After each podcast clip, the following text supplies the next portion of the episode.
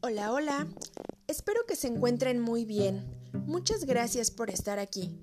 El tema del que hoy les hablaré es ritmos y rutinas, un entorno seguro en la crianza. Ritmos.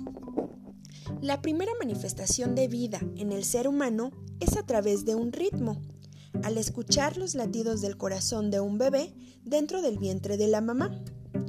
El ritmo acompaña a lo largo de la vida. Los órganos del cuerpo tienen un ritmo de funcionamiento, la respiración, el caminado, así como también el día y la noche, las estaciones del año, el tic-tac del reloj.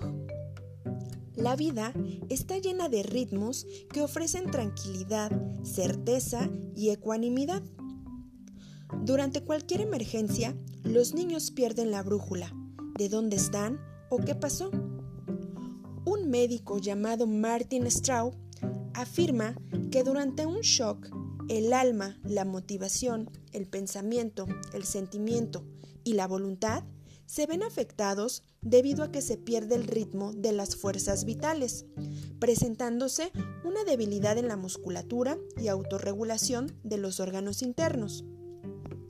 Con el estrés, los ritmos de vida se desacoplan, produciendo agotamiento crónico, y para volver a regularlos se necesitan ritmos y acciones secuenciales que irán ayudando a volver a la organización interna. Las rutinas. La organización de las distintas actividades que un bebé, niña o niño requiere para satisfacer sus necesidades de manera integral se reflejan en las rutinas que se establecen a diario con un ritmo y un patrón que es frecuente, coherente y predecible.